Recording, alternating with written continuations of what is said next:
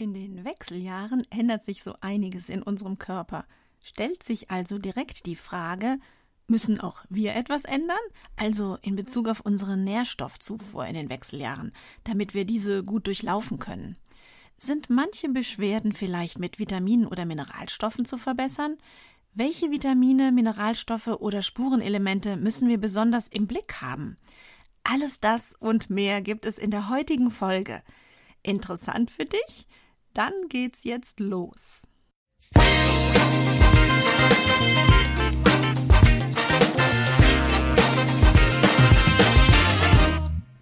Das ist euer Podcast für die Frau 40 plus. Hier geht es ums Abnehmen oder Gewicht halten, um die Wechseljahre Darmgesundheit und Achtsamkeit. Und damit herzlich willkommen zum Podcast Die, die Bitch mit der Webapothekerin Linda Venent.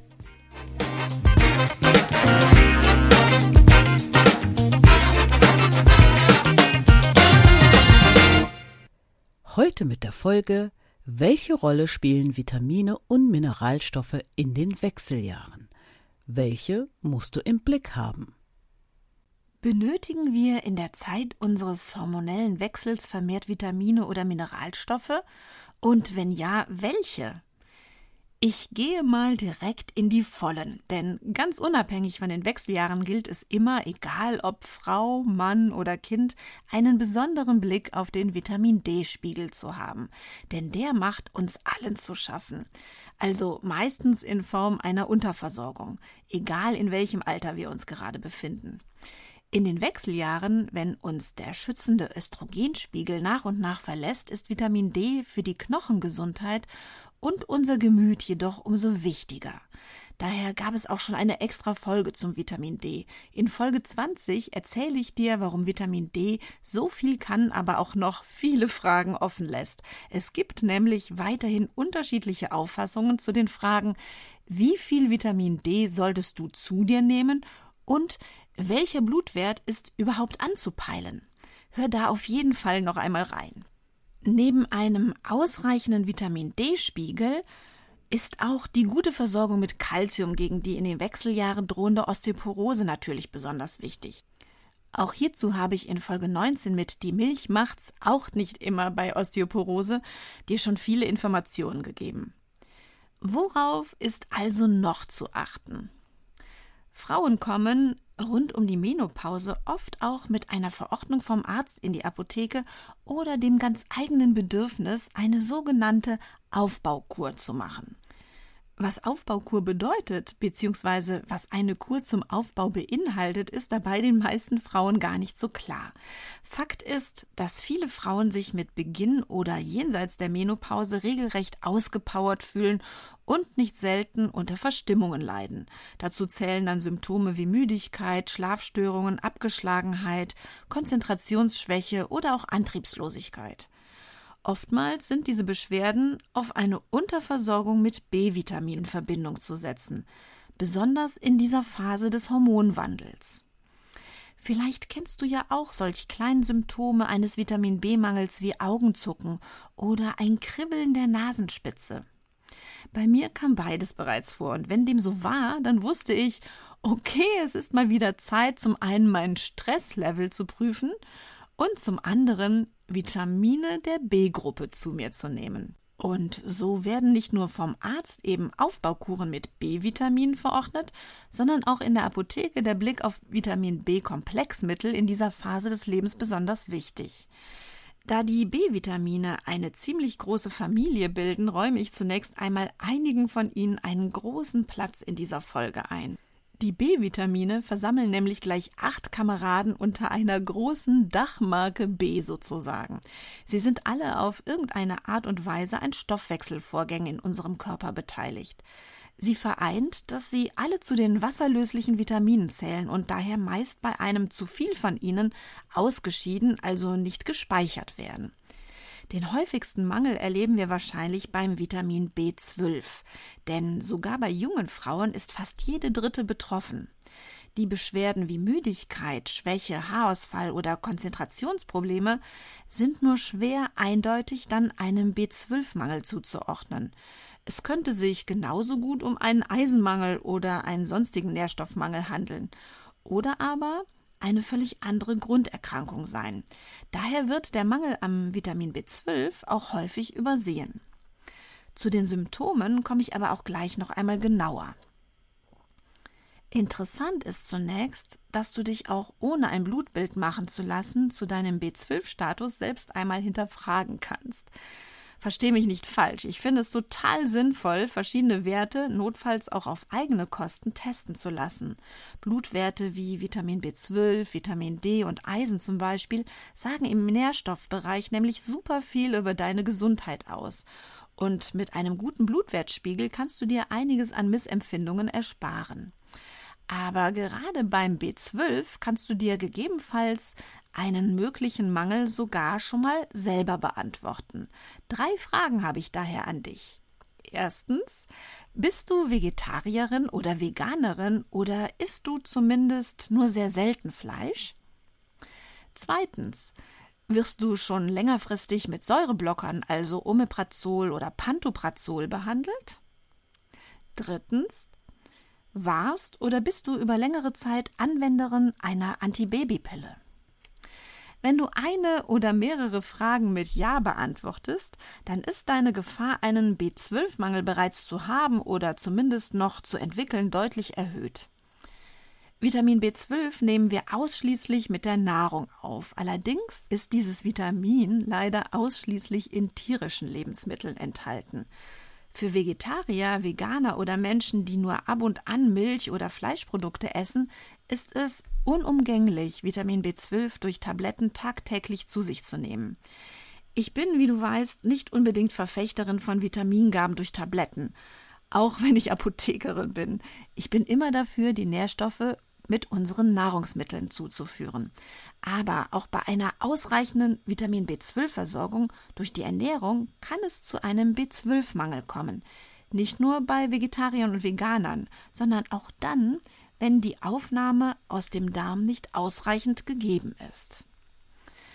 Dass unser Darm seine Aufgabe, das B12 in den Körper zu schleusen, nicht so gut ausführt, das kann an unterschiedlichen Dingen liegen, denn Vitamin B12 wird auf zwei Wegen im Dünndarm aufgenommen.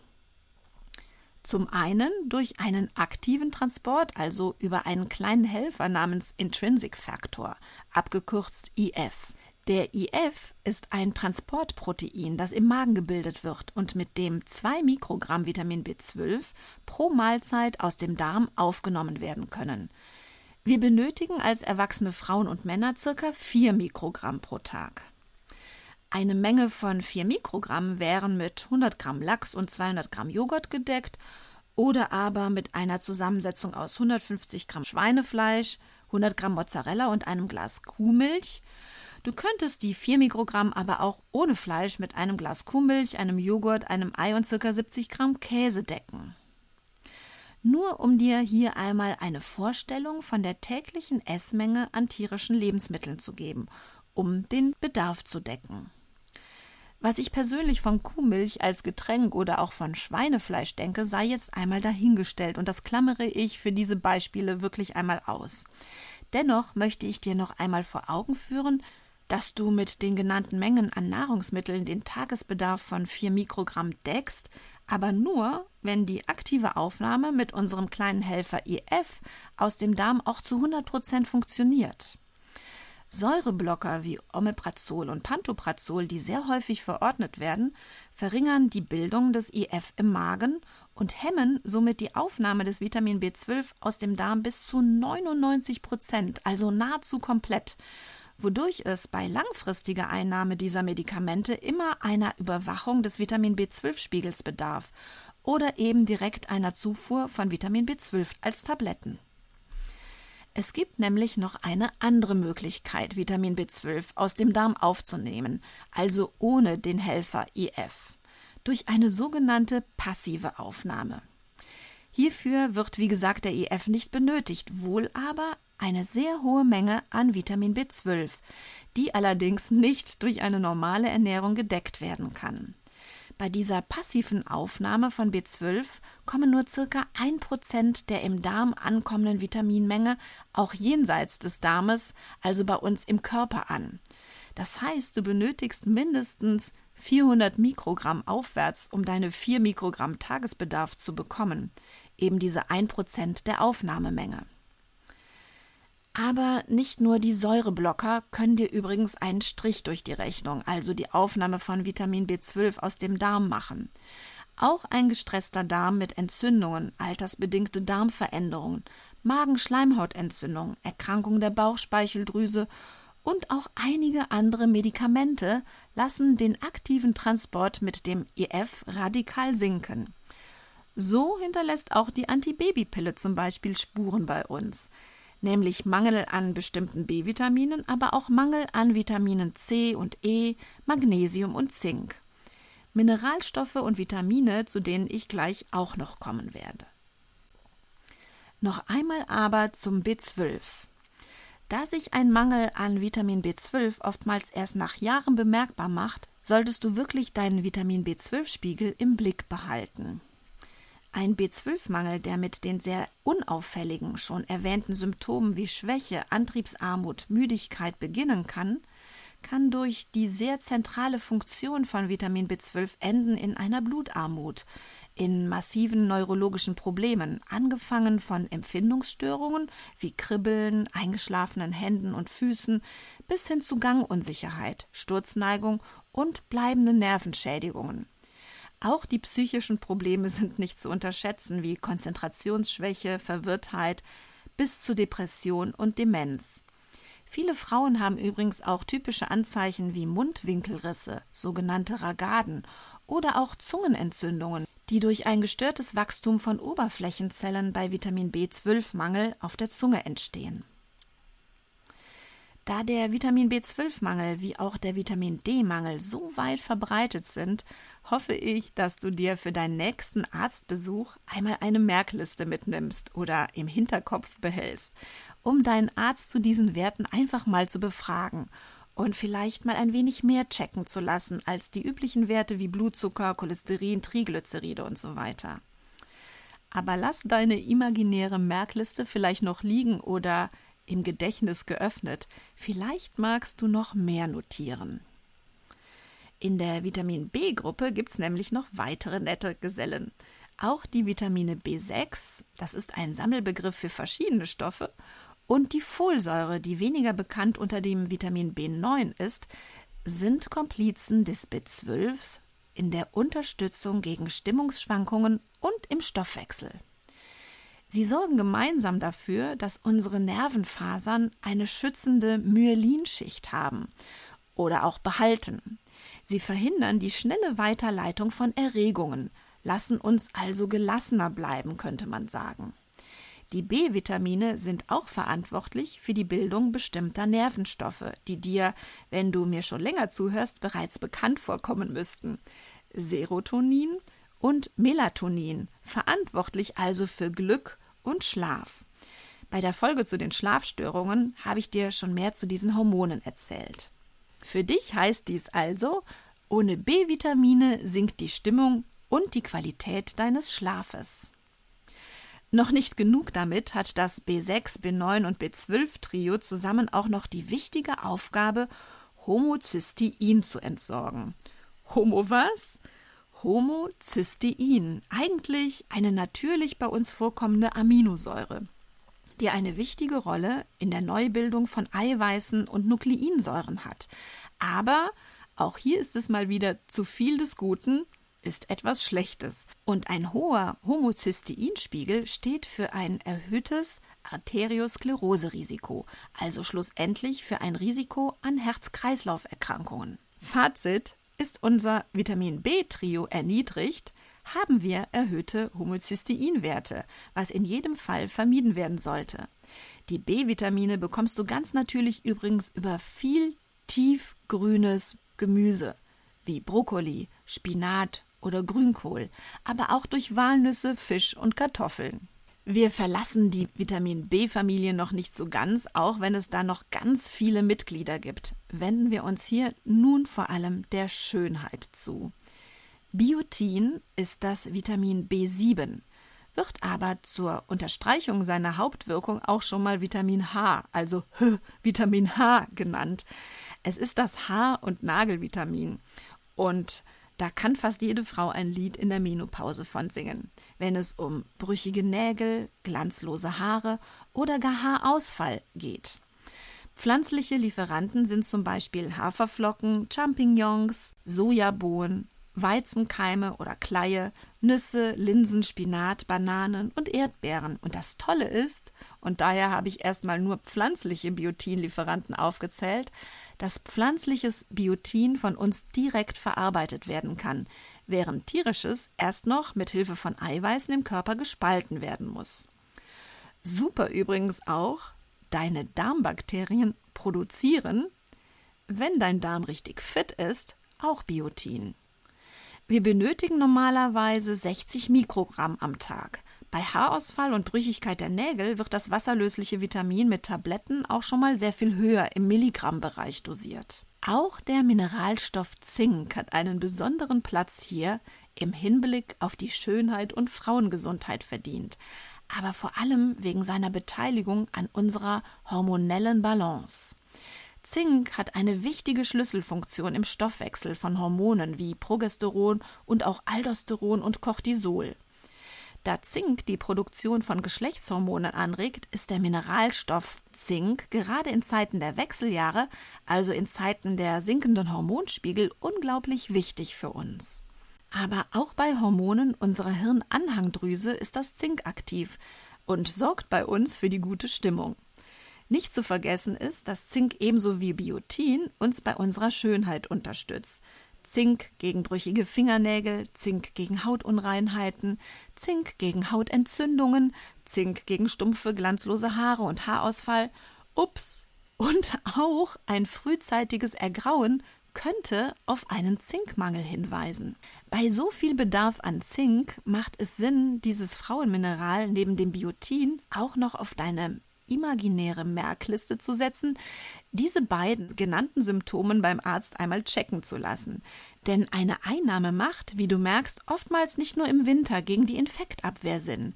Das sollten wir an dieser Stelle natürlich nicht vergessen. Zink ist auch als Immunstimulanz ein super Partner. Wir Frauen benötigen circa 7 bis 10 Milligramm Zink am Tag und so kann es sein, dass wir für eine Mangelbeseitigung auch schon einmal wesentlich höhere Dosierungen von 25 Milligramm am Tag zum Beispiel zu uns nehmen. Nüsse, Hülsenfrüchte und Getreide liefern dabei zwar große Mengen an Zink, aber in diesem Fall ist das Zink aus tierischen Lebensmitteln, anders als beim Biotin, besser verfügbar. Dennoch werden selbst bei einer Mischkost aus pflanzlichen und tierischen Nahrungsmitteln nur ca. 30 Prozent des Zinks aus dem Darm aufgenommen. Leider haben wir in unserer Ernährung nämlich einige Zinkbremsen eingebaut. Das sind andere Mineralstoffe wie Calcium oder Eisen und auch Phosphate aus Wurst, Schmelzkäse oder Fertiggerichten.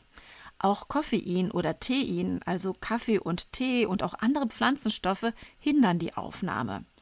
Deshalb gehört der Zinkwert in deinem Körper, wie schon gesagt, in den Wechseljahren wirklich gerne auch mal auf den Prüfstand.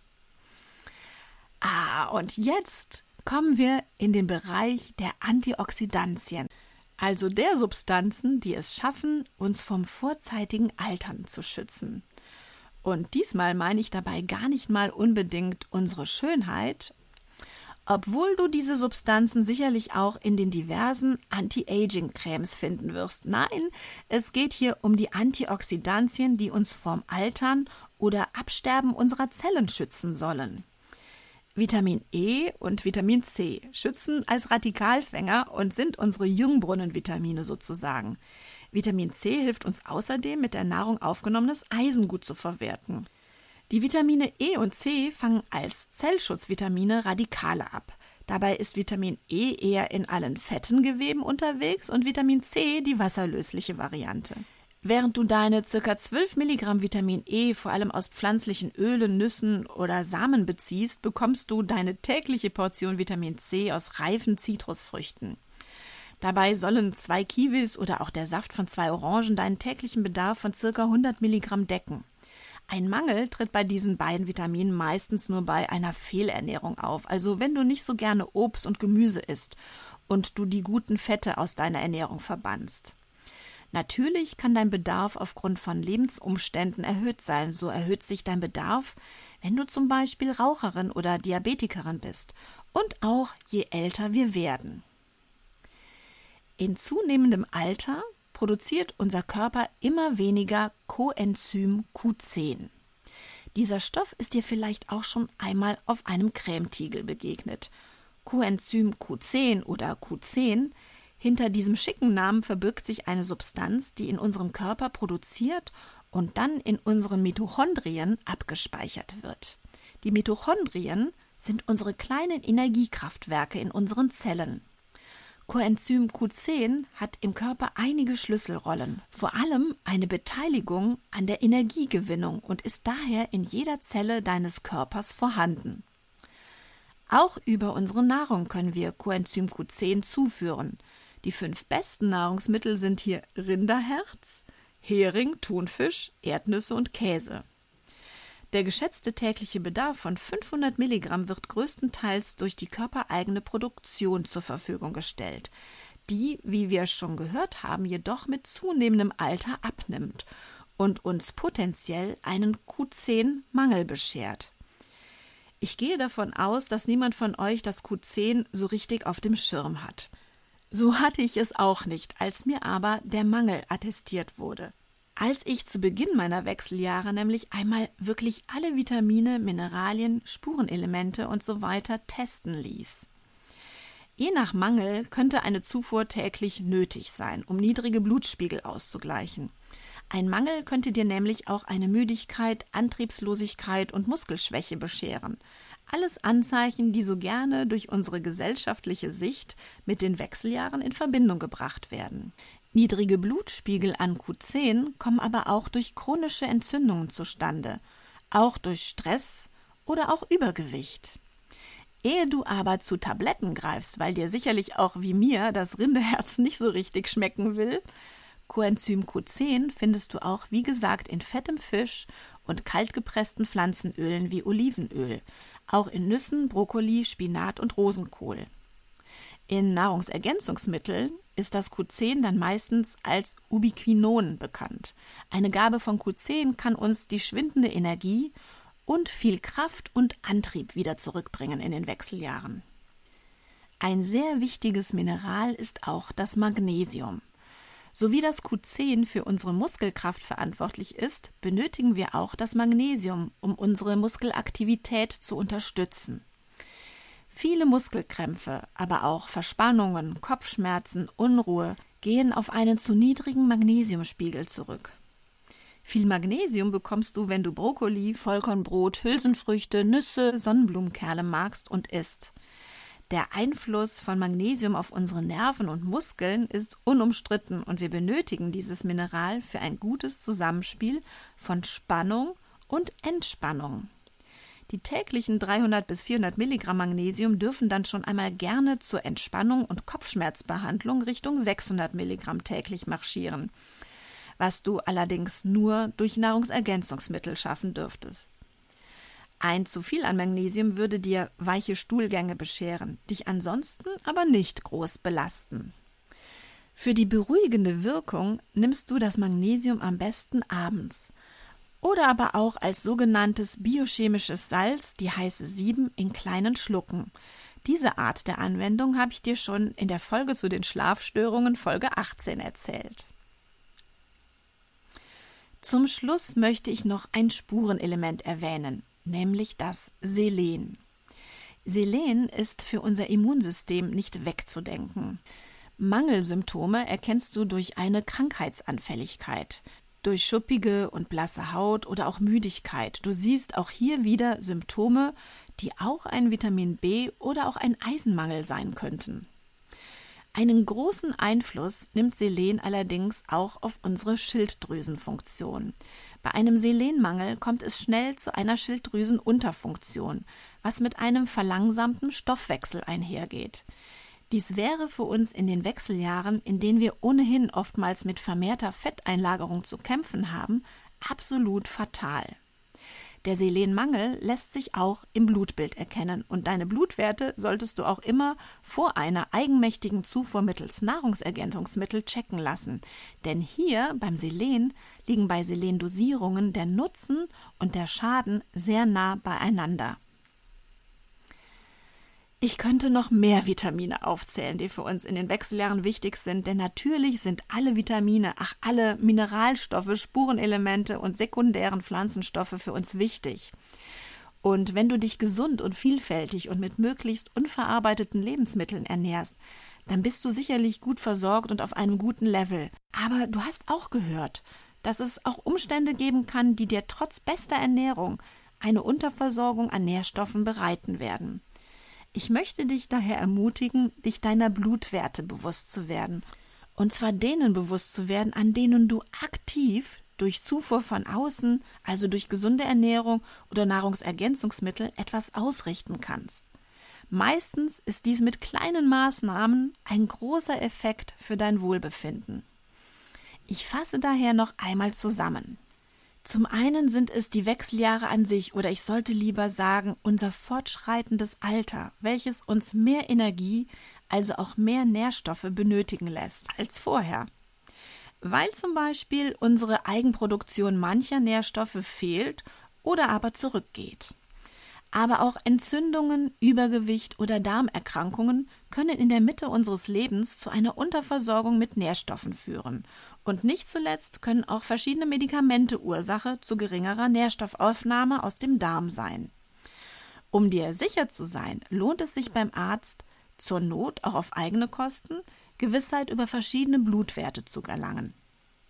Ich finde, dass es auf jeden Fall Sinn macht, einmal seinen Vitamin D-Status testen zu lassen. Auch verschiedene B-Vitamine wie B6, B12 und Folsäure sind im mittleren Alter ein Hinweis auf unser Wohlergehen einerseits und zeigen dir auch noch, wie es um deinen Homozysteinwert und deine Nerven bestellt ist.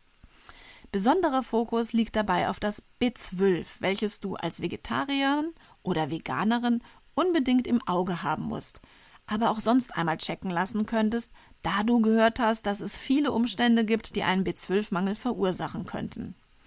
Für deine Haare oder allgemein für deine Schönheit sind Zink und Biotin interessant, wobei du gehört hast, dass Zink ein ziemliches Multitalent ist und neben der Beteiligung an der Produktion verschiedener Hormone auch fürs Immunsystem wichtig ist. Dein Powerstoff ist Coenzym Q10, welcher im zunehmenden Alter immer weniger von uns produziert wird und uns aber zu mehr Energie verhelfen könnte. Auch Selen ist für unseren Stoffwechsel und dessen Schnelligkeit, so könnte man eigentlich sagen, indirekt verantwortlich und bedarf deiner Beachtung. Zum Schluss noch mein Tipp, wo wir gerade von den Blutwerten gesprochen haben. Falls du wirklich wenig tierische Nahrungsmittel und Milchprodukte zu dir nimmst, lohnt sich für deine Ärztemerkliste auch noch zu notieren, lass einmal ein Aminosäureprofil erstellen, um zu schauen, ob du mit allen essentiellen Aminosäuren, also Eiweißen, versorgt bist. Zu den Eiweißen gab es übrigens auch schon eine Folge, Folge 23.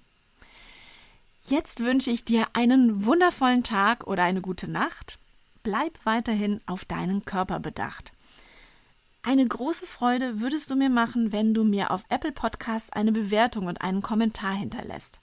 Ich freue mich auch total über Themenwünsche, die du mir auf Instagram at die Webapothekerin unter meinen Posts hinterlassen kannst oder mir über mein Kontaktformular auf meiner Webseite diewebapothekerin.de senden kannst.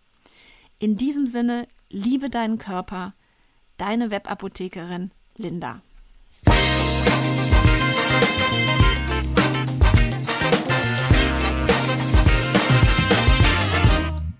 Das war der Podcast Die Menobitch. Fortsetzung folgt.